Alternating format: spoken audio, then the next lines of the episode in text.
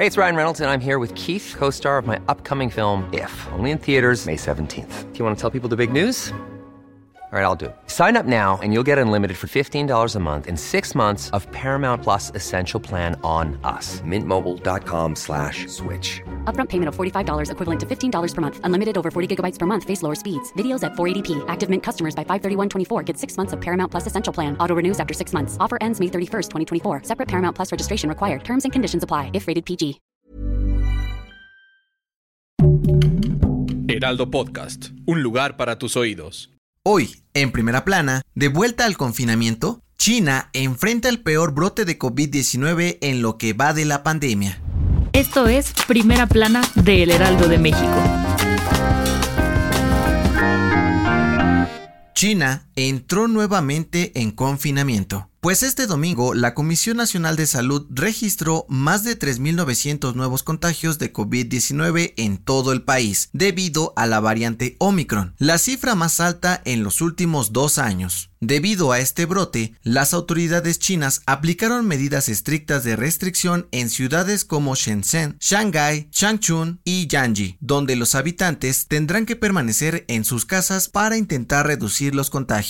El gobierno de China anunció que a partir de este lunes millones de trabajadores regresarán a la modalidad de home office, solo una persona por familia podrá salir a hacer compras necesarias una vez al día. La mayoría de los negocios, centros comerciales y transporte público permanecerán cerrados hasta nuevo aviso. Además, las autoridades de salud aseguraron que prevén realizar millones de pruebas de detección de coronavirus a toda la población para controlar la nueva ola de contagios. En México, Secretaría de Salud informó que a partir del sábado 26 de marzo dejarán de funcionar los macroquioscos que instaló el gobierno de la Ciudad de México debido a que en las últimas semanas han disminuido los casos positivos, la ocupación hospitalaria y de funciones gracias a las jornadas masivas de vacunación Informaron que todas las personas que necesiten una prueba gratuita podrán acudir a cualquiera de los 117 centros de salud de la capital donde se aplican, con información de Almaquio García.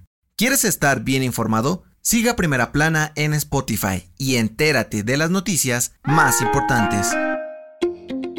De acuerdo con expertos del grupo financiero Base, el subsidio del gobierno federal para tratar de frenar el aumento de precio de las gasolinas y el diésel en México va a costar aproximadamente 330 mil millones de pesos a la Secretaría de Hacienda si se extiende todo el año. Cabe recordar que el presidente Andrés Manuel López Obrador dijo que su gobierno va a continuar con la estrategia de subsidiar a la gasolina y el diésel para que no aumenten los precios ante el incremento de los costos internacionales de los combustibles debido a la guerra entre Rusia y Ucrania. La Secretaría de Hacienda otorgará el 100% de estímulo al impuesto especial sobre producción y servicios en los combustibles toda la semana. Es decir, los consumidores no pagarán los 5.49 pesos del IEPS por la Magna, los 4.63 pesos por la Premium, así como los 6.03 pesos por el diésel. Ante esto, Bank of America aseguró que si bien el gobierno podría recibir una gran cantidad de recursos por la venta de la mezcla mexicana de petróleo a nivel mundial, el impacto en las finanzas públicas será nulo por el costo de los estímulos que está aplicando. Con información de Verónica Reynolds, Laura Quintero y Everardo Martínez.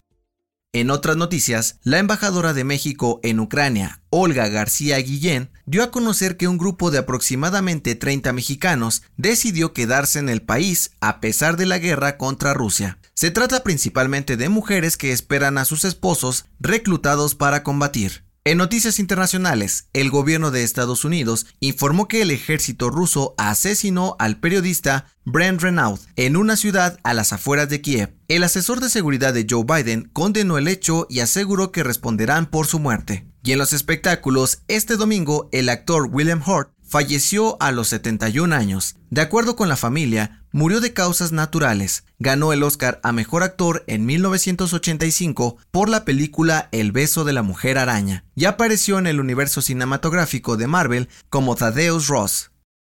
El dato que cambiará tu día. Hoy se celebra el Día Internacional del número pi 3.14. De acuerdo con la comunidad científica, pi es el número más estudiado e importante de todas las matemáticas, pues gracias a él es posible fabricar todo tipo de cosas, desde llantas y relojes hasta nueva y mejor tecnología como el GPS. Actualmente se conocen 13.3 billones de dígitos de pi. Además, la celebración de este número coincide con la fecha de nacimiento de Albert Einstein, que nació un 14 de marzo de 1879. ¿De cuántos dígitos de pi te acuerdas? Yo soy José Mata y te espero en la próxima. Esto fue Primera Plana, un podcast del Heraldo de México. Encuentra nuestra primera plana en el periódico impreso, página web y ahora en podcast. Síguenos en Instagram y TikTok como El Heraldo Podcast y en Facebook, Twitter y YouTube como El Heraldo de México. Hasta mañana.